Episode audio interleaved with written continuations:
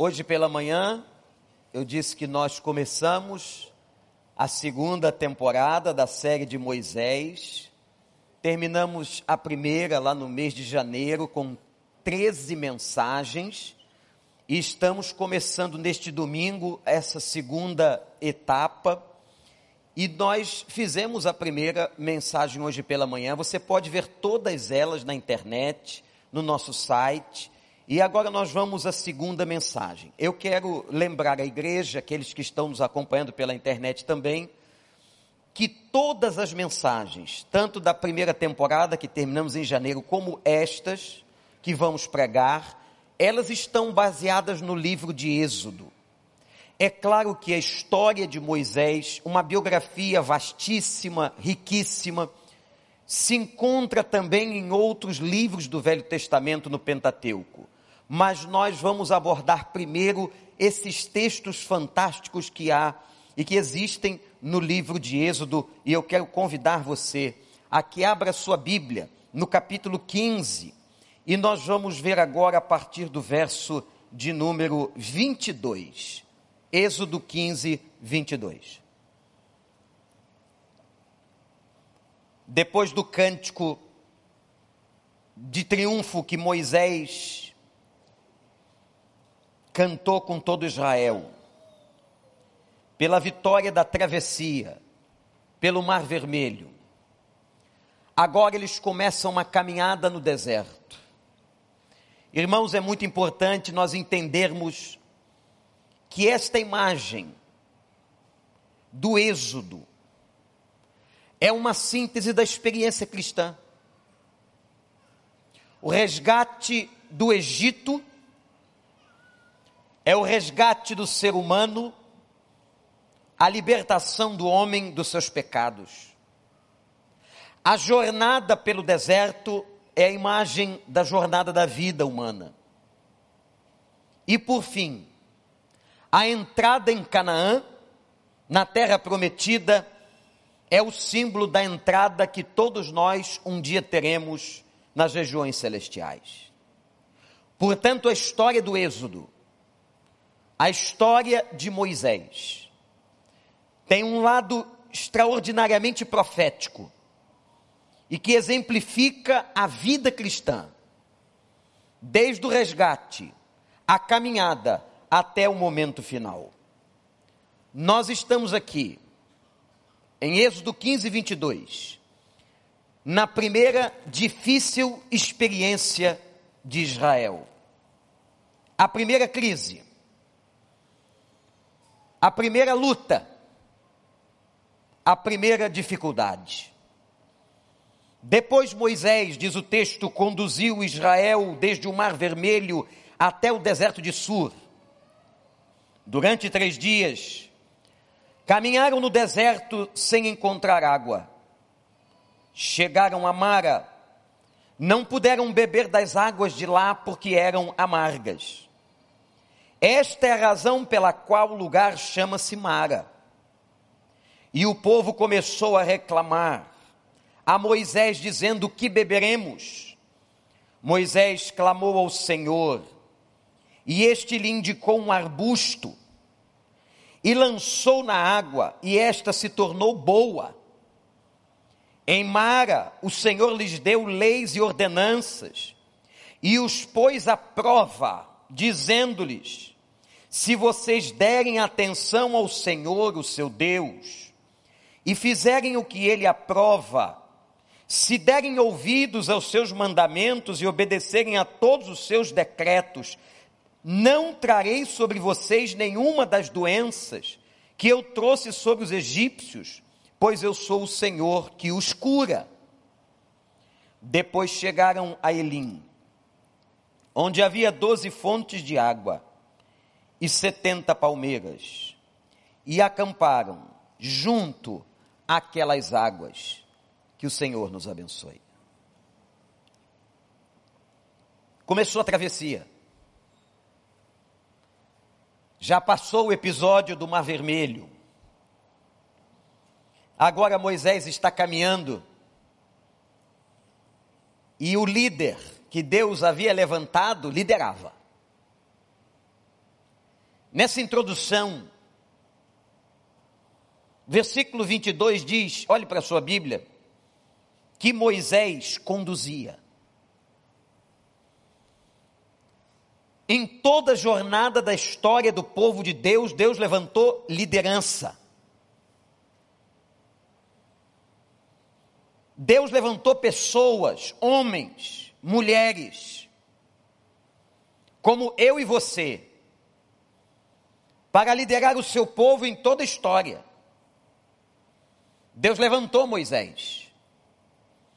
Moisés, como líder, não se omitiu. Cumpriu a sua função, o seu ministério de liderar. Me deixa agora trazer uma breve, um breve conceito de liderança que nós temos pregado insistentemente nos nossos summits, que se Deus quiser este ano estaremos retomando a realização do summit, como um dos grandes projetos de liderança e de treinamento de pessoas que já fazemos há alguns anos, liderar é influenciar. O líder, o líder exerce influência, conduz. Na crise, o líder lidera. Uma frase tão simples e tão importante. É na hora da crise, e foi na hora em que a Inglaterra quase estava desaparecendo e sucumbindo diante da Alemanha, na Segunda Guerra Mundial, que Churchill apareceu como uma das mais importantes figuras na história da Inglaterra e do mundo. É na hora da crise que o líder aparece. Mas deixe-me dizer uma coisa para você. Talvez Deus tenha te levantado como líder. E você não pode ficar no banco de reservas.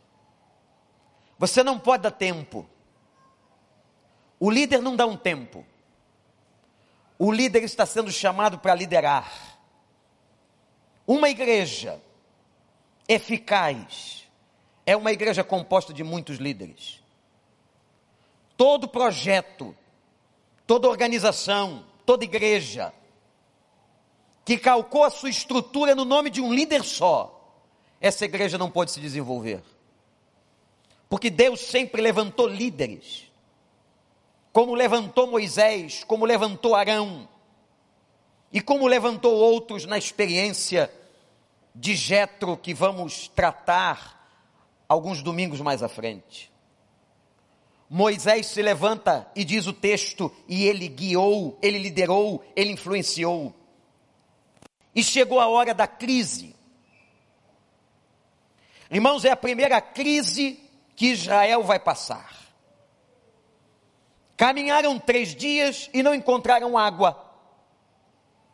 Nós estamos falando de uma jornada no deserto.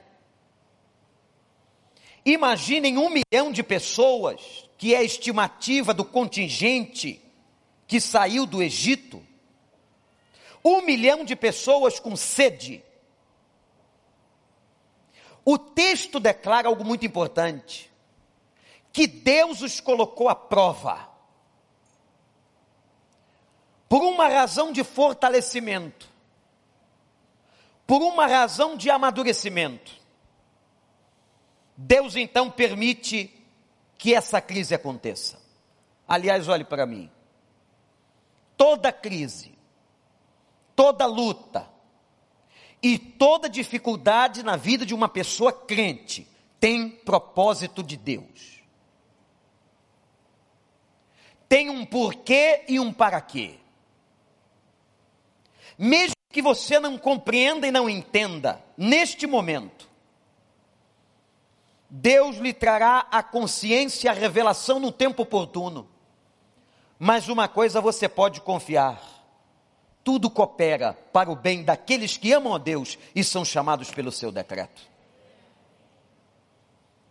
A crise estava acontecendo, havia falta de água para um milhão de pessoas.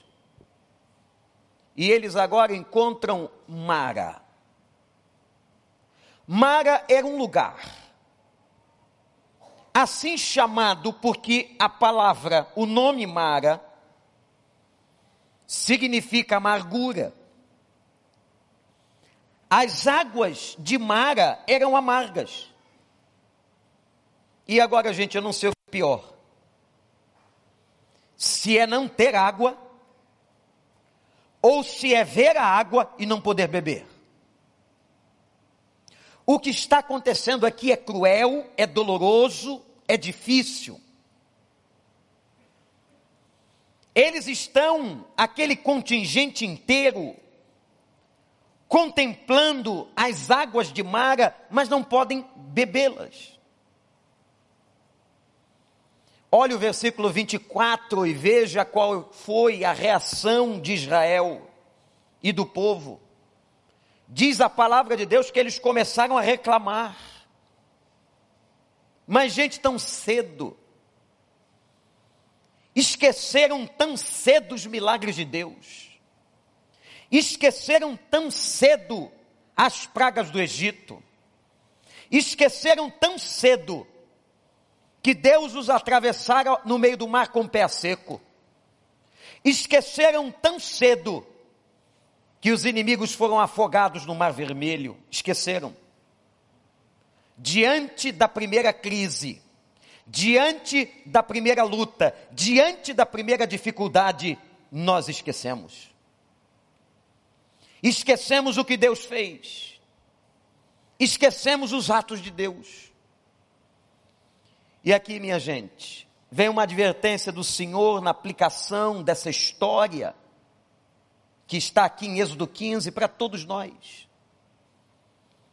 Quem aqui não tem passado suas crises?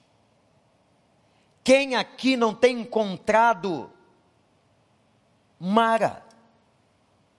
Quem não tem encontrado suas águas amargas? Qual é o nome da tua sede? Qual é o nome da tua crise? Mas deixa eu dizer uma coisa aos irmãos. O que aconteceu naquele momento, quando eles se deparam diante das fontes de Mara, é que eles paralisam. Gente, crises existem e elas podem paralisar a sua vida elas podem estancar a tua caminhada,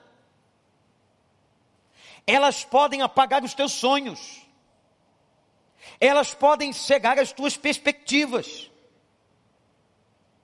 As águas amargas de Mara, a situação caótica daquele povo, a dureza daquela experiência, os paralisou. O diabo quer paralisar você. O inimigo das nossas almas quer paralisar a gente. E fazer com que os nossos sonhos desmoronem, que a nossa visão desapareça. E a gente perde a visão do amanhã, a visão da graça, a visão da bênção, a visão e a perspectiva da vitória. Na hora que nós estamos diante de uma crise, a esperança desaparece e nós começamos a fazer a mesma coisa que Israel fez. Não somos em absoluto melhores do que aquele povo e do que aquela gente. Nós também reclamamos. Nós também duvidamos. Será que Deus realmente me ama? Será que Deus está comigo? Será que Deus realmente se revela a mim? Será que isso não é apenas uma história do passado? Todas as vezes que estamos diante de Mara, diante de uma crise, diante de águas amargas, nós teremos a tendência a paralisarmos e a perdermos as nossas esperanças. Semana passada, eu estava na bela cidade de São Francisco, na Califórnia, fazendo uma conferência. E há quase 20 anos vou àquela igreja que aliás quero aqui testemunhar o grande trabalho do pastor Ribamar Monteiro, de toda aquela congregação e seus líderes, que nós os acompanhamos mentoreamos por esses anos todos, são 20 anos, e hoje se tornou uma das igrejas mais relevantes de brasileiros nos Estados Unidos, na costa oeste. E aquela belíssima cidade de São Francisco, aquele lugar tão especial na Califórnia. Sempre que vou fazer conferências, ele separa um punhado de gente para nós visitarmos e aconselharmos. Então ele explora mesmo o amigo. E foi pregação de terça a domingo. E visitas durante o dia. E uma delas foi muito importante. Nós fomos à casa de uma senhora que chegou na beira das fontes de Mara. Uma senhora jovem, casada, mãe de dois filhos, uma mulher bonita. Quando nós entramos, nós ficamos aguardando que seu marido chegasse junto com ela. E ela chega numa cadeira de rodas. Um mês antes de estarmos ali na semana passada. Vejam isso, eu estou falando de São Francisco, nos Estados Unidos. Uma bala perdida, disparada por uma briga de gangues, num bairro luxuoso perto do aeroporto, atingiu a coluna daquela mulher e cortou-lhe os movimentos, tornando-a paralítica. Ela estava dentro de casa, trabalhar numa casa em frente da sua residência. No dia seguinte, fazer aquele trabalho, mas ela disse à filha: Eu vou lá agora para fazer uma avaliação do que eu tenho que fazer naquela casa. E a filha disse: Mãe, eu vou junto. Mas por uma razão celestial, a menina desistiu. A mãe foi sozinha e ao atravessar a rua para estar na casa em frente onde trabalharia no dia seguinte, sente uma queimação e cai no chão. A bala perdida, disparada por uma briga de gangues, atingiu a sua coluna e ela agora estava numa cadeira de rodas. Apareceu na sala e disse: Veja, pastor, veja onde eu estou. E é óbvio que nesse momento, de frente com esta crise, uma mulher perfeita, uma mulher ativa, uma mulher que andava todos os dias para lá e para cá, estava ali triste, abatida e até decepcionada. E por que não dizer, talvez, decepcionada com Deus? Ficamos ali por mais de uma hora. Oramos juntos. E a única coisa que eu pude, que nós pudemos dizer àquela senhora, é que nós não entendíamos o porquê nem o para quê. Que aquela experiência é terrivelmente indescritível. Mas que ela continuasse confiando na misericórdia e na piedade de Deus. E ela disse assim: Mas, pastor, tem um lado que eu ainda não contei. E o senhor vai ver agora. Quando eu cheguei no Hospital Geral de São Francisco, um avançado hospital nos Estados Unidos, o médico disse que se eu voltasse a mexer alguma coisa no meu corpo, da cintura para baixo, isso levaria dois anos. Mas, pastor, com um mês, veja isso, e ela mexeu as suas pernas. E eu disse para ela por que isso aconteceu. Ela disse: porque eu sei, apesar da minha tristeza, da minha revolta, muitas vezes, ela foi muito humana, ela foi muito sincera. Ela não veio com aquele ar pietista, mentiroso, de que estava tudo bem e por dentro arrasada, não, ela veio muito transparente, mas ela disse assim: Eu sei que apesar de toda a minha tristeza, minhas lágrimas e minha revolta, Eu sei que o meu Deus está comigo nessas horas amargas e o Senhor já está me dando a vitória e eu tenho certeza que eu vou ficar em pé. E eu disse exatamente: não são os médicos que determinam. Eles deram dois anos para você mexer o pé e você está mexendo as duas pernas em um mês. Sabe quem é que manda na gente? Sabe quem vence Mara? Sabe quem vence a crise, gente? É o Senhor dos Exércitos, é o Deus Todo-Poderoso, é o Jeová Rafá, é Ele que atua e faz. Nós não sabemos o que Deus vai fazer, mas eu sei que a vontade do Senhor é sempre boa, agradável e perfeita. A Ele, a Ele toda a honra, toda a glória e louvor pelos séculos dos séculos.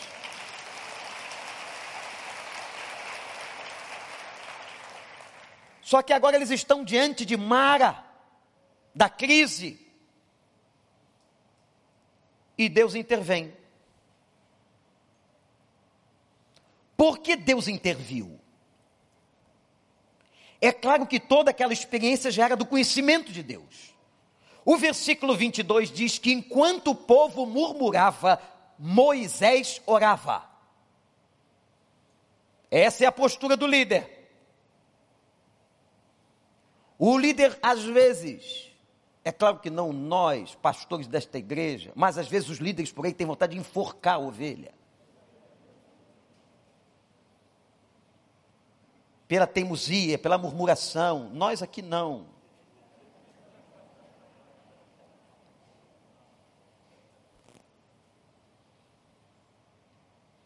Enquanto murmuravam, o líder orava. A paciência de Moisés, a mansidão de Moisés, se tornara notável. Aquele homem que era irascivo, que matou egípcios. Como Deus trabalhou no caráter, na personalidade. Eu quero dizer para você que não acredita que Deus transforma sim pessoas. Sabia disso?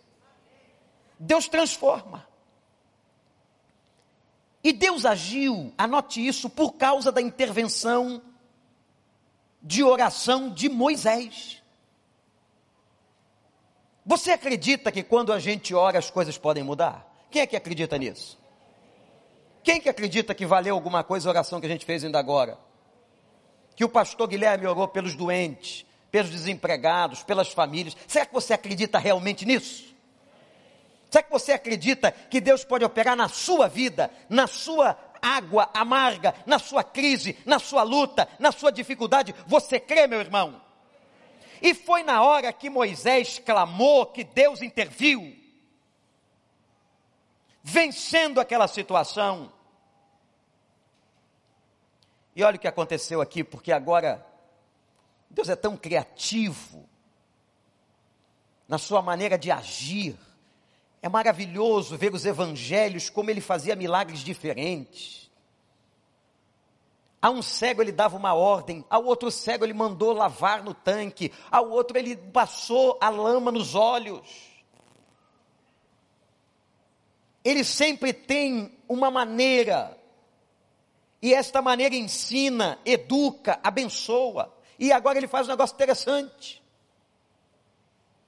Moisés, eu ouvi a tua oração, como se ele estivesse dizendo isso, e eu quero que você me obedeça, Moisés. Porque se você me obedecer, se o povo me obedecer, eu não trarei sobre vocês as doenças que eu trouxe sobre o Egito. Olha que palavra forte. Você vai pegar um pedaço do arbusto que você vê, um galho, e você vai jogar nas águas amargas. Qual é o sentido de pegar um pedaço de árvore e jogar na água? Qual o sentido disso? Aquele líder, mais de 40 anos de preparo, com doutorado no palácio de Faraó, inteligentíssimo. Qual o sentido de jogar um pedaço de árvore na água? Mas esse mesmo líder, tinha visto como Deus agiu, quando mandou ele levantar o seu bastão e a sua vara para que o povo passasse. Esse mesmo líder viu o que Deus fez e ele confiou novamente. Ele obedece.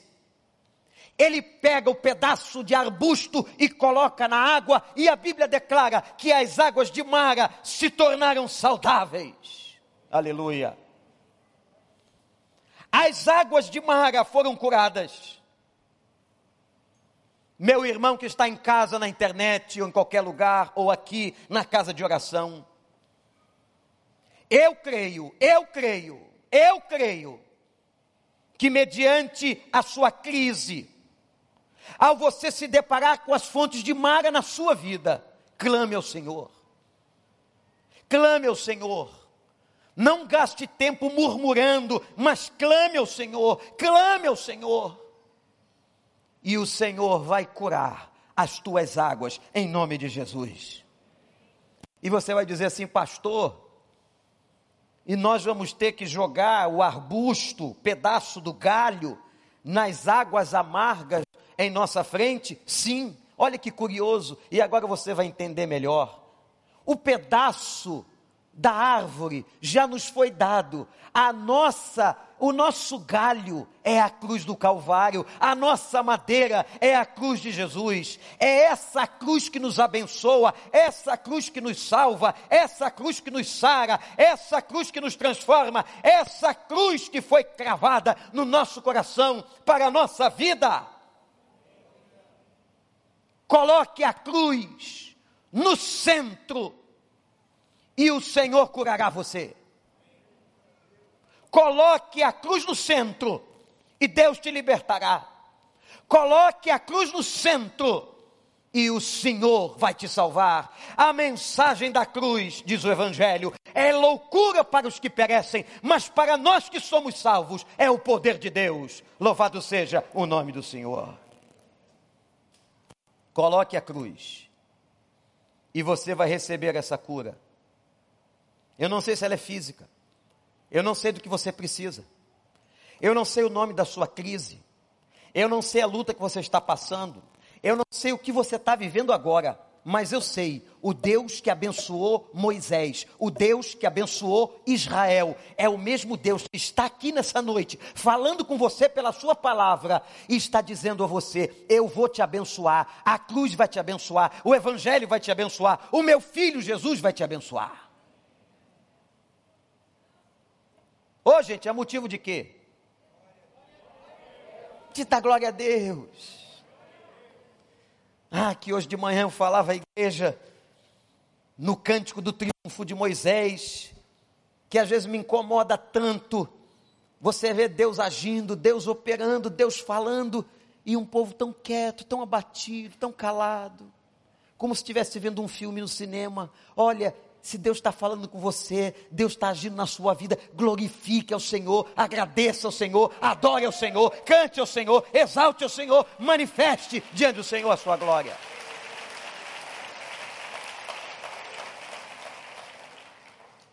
Eu sei que é jeito de alguns, eu sei que é tradição de alguns, mas se não for a sua, dê glória a Deus.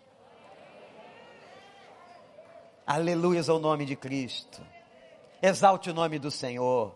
Aqui é a casa dele. Essa casa aqui não é uma casa dos batistas nem um pastor. Essa aqui é a casa de oração de Jesus. O Espírito Santo está passeando aqui.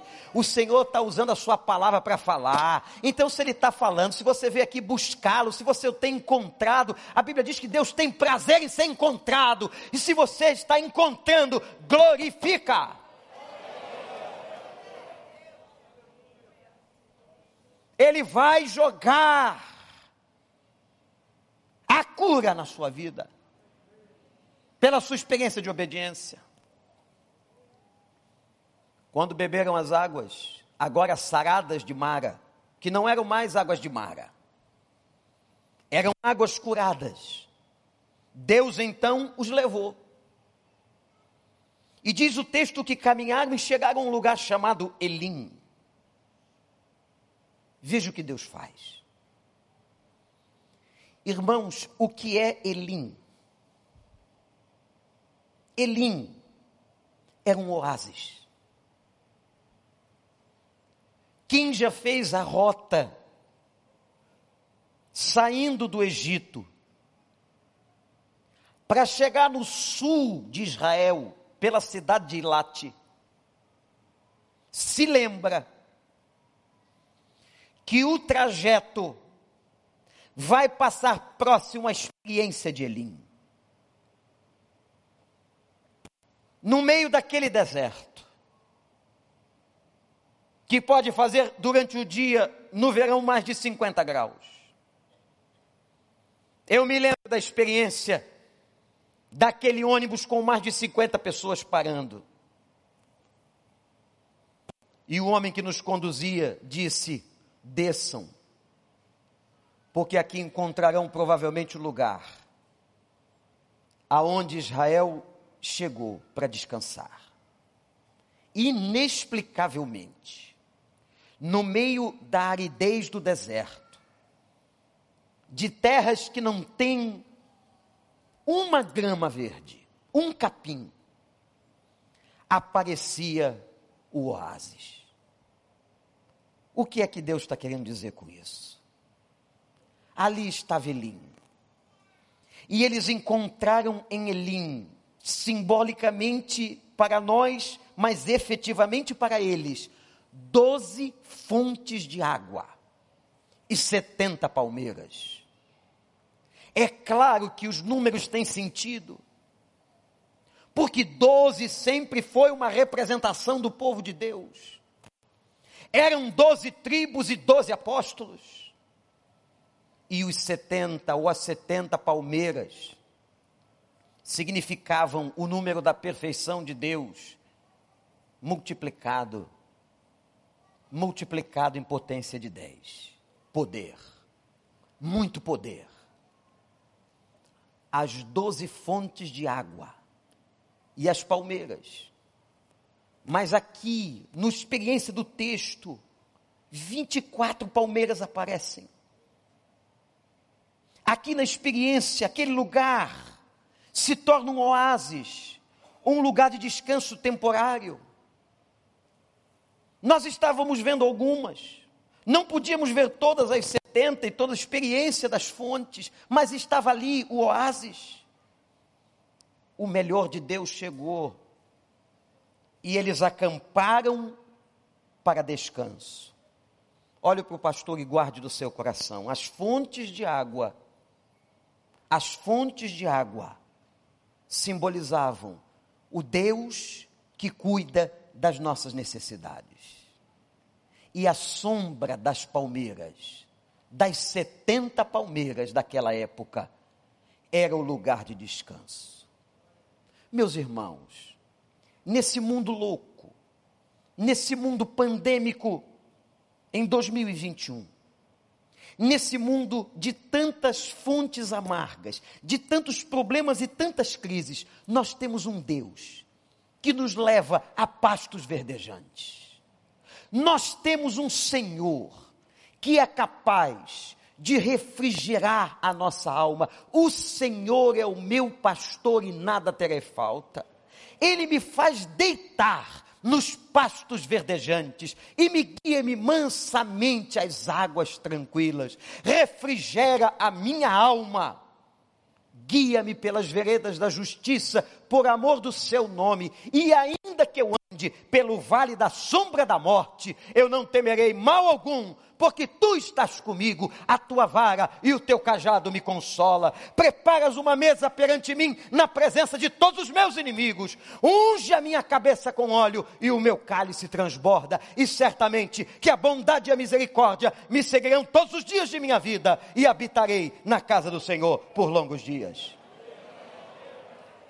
Glorifica ou não?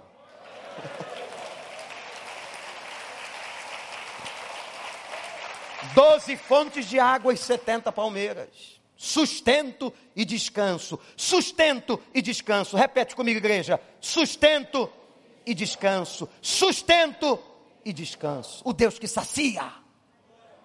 Está com sede. Entrou com sede aqui. Não sei o nome da tua crise, está com sede, vai beber da fonte da água da vida. Apocalipse capítulo 21. E ele não retém sua mão, ele não retém sua bênção, ele não retém e ele te dá água, e a água que ele dá, como ele disse a samaritana, é água viva e que jorra para a vida eterna. Aleluia, Senhor. Oásis, oásis, Elim. Deixa eu dizer uma coisa para você: tem coisa boa aí na frente, tem Elim aí na frente, e Elim vai chegar para você também. Não é só sol, sequidão do deserto, não. Elim vai chegar. E Deus vai te dar refresco, refrigério. Deus vai te dar graça, porque a Bíblia diz que Ele não permite tentação, provação maior que a gente não possa suportar. Quando Ele vê que a gente não aguenta mais, Ele traz oásis, Ele traz palmeiras, Ele traz fonte de água, Ele traz graça. Quando aquela mulher achou que não andaria mais, Deus lhe deu graça. E ela viu seus pés mexerem. Deus é tão bom. Deixa eu dizer para você, guarda e leva para casa. Você que está em casa, também guarde isso. Elim será verdade na sua vida. Ainda neste mundo. Vinde a mim todos que estão cansados e sobrecarregados, e eu vos aliviarei. Você crê nisso? Mas deixa eu dizer uma coisa a você, chegando ao fim desta reflexão. Elim, que representa o oásis, o refrigério, não é o nosso fim. Elim não é um fim em si mesmo. O lugar do nosso destino final não é Elim, é Canaã. A Canaã celestial, narrada e descrita em Apocalipse, é lá. Elim é só para refrigerar, é só para Deus dizer para você: estou contigo, eu estou contigo e não abro, não abro mão de você, não abro mão da sua vida eu te dou refrigério, eu te dou água para saciar, eu te dou sombra sobre o teu cansaço, eu te dou sombra sobre o sol na tua cabeça, mas eu tenho muito mais e muito mais, porque o destino para onde eu vou te levar é Canaã. Elim é só o suspiro da estrada, é só a gota da graça. Um dia Israel entrou, finalmente, na terra da promessa. A libertação do Egito significou e significa para nós a nossa libertação. Deus nos libertando dos nossos pecados, da nossa escravidão. E Deus está nos conduzindo. E saiba de uma coisa que é bíblica e real: não creia em mentiras. Não creia em mentiras. A vida e durante o trajeto da vida, nós enfrentamos desertos, águas amargas dureza, choro, enfermidades, tristezas. Isso faz parte, mas faz parte também da vida daquele que nele crê, a sua presença. E faz parte da vida que nele crê, que um dia nós vamos encontrar Elim. O choro pode durar uma noite, meu irmão. O choro pode durar uma noite, mas tem uma manhã que vem alegria. Tem coisa boa nessa vida. Tem coisa alegre nessa vida. Apesar de, apesar de toda a nossa dificuldade, tem coisa boa nessa vida. Glorifica o Senhor. E diz assim: Senhor, eu te agradeço por Elim mas eu estou indo para Canaã. E é Ele que vai abrir a porta. E é Ele que vai te conduzir. A experiência veterotestamentária que está diante de Moisés e de nós é extraordinária, é linda, é fantástica.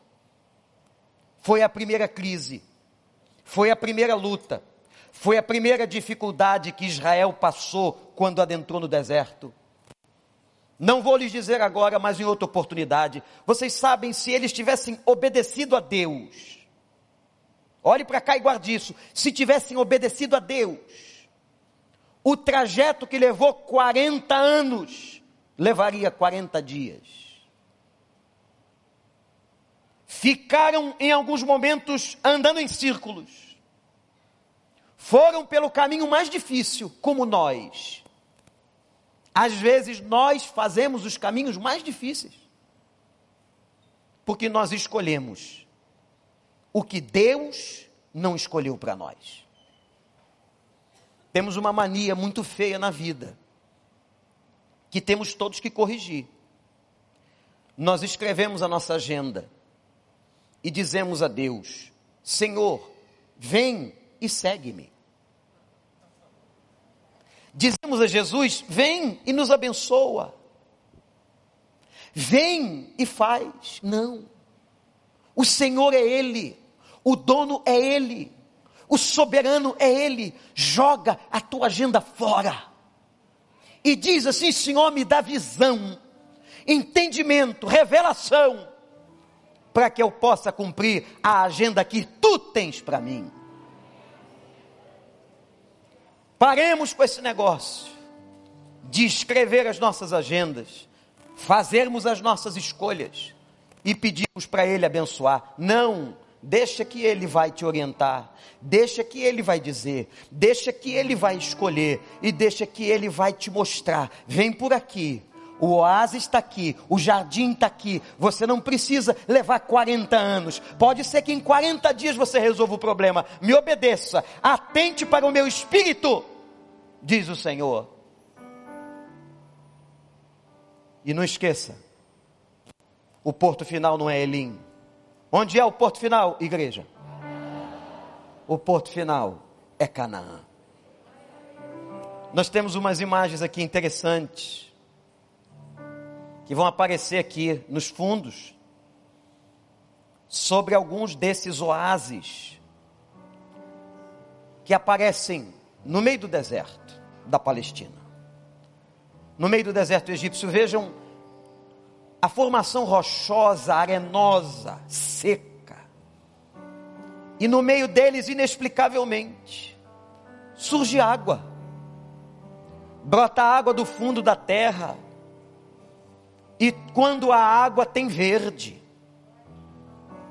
Quando tem verde, tem vida. Quando tem vida, tem graça de Deus.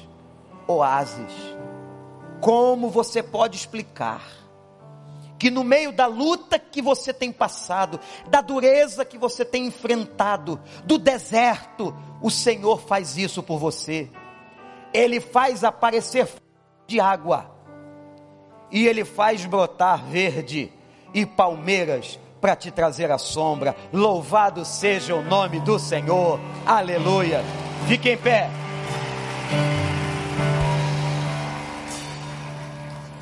Feche os seus olhos e agradeça a Deus. Agradeça a Deus se você está vendo oásis. Se você está vendo Elim. Mas se não, se você diz, pastor, eu ainda não consigo ver Elim. Tenha certeza que Elim virá. Elim virá sobre você. As águas abençoadas virão sobre você. A sombra do descanso virá sobre você. E lembre-se, o teu futuro não é em Elim, é em Canaã. Ore ao Senhor, enquanto adoraremos ao Senhor. Ore ao Senhor Agradeça ao Senhor nessa crise, nessa luta pela qual você tem passado, que Deus continua mostrando fontes e palmeiras, fontes e sombra, é graça de Deus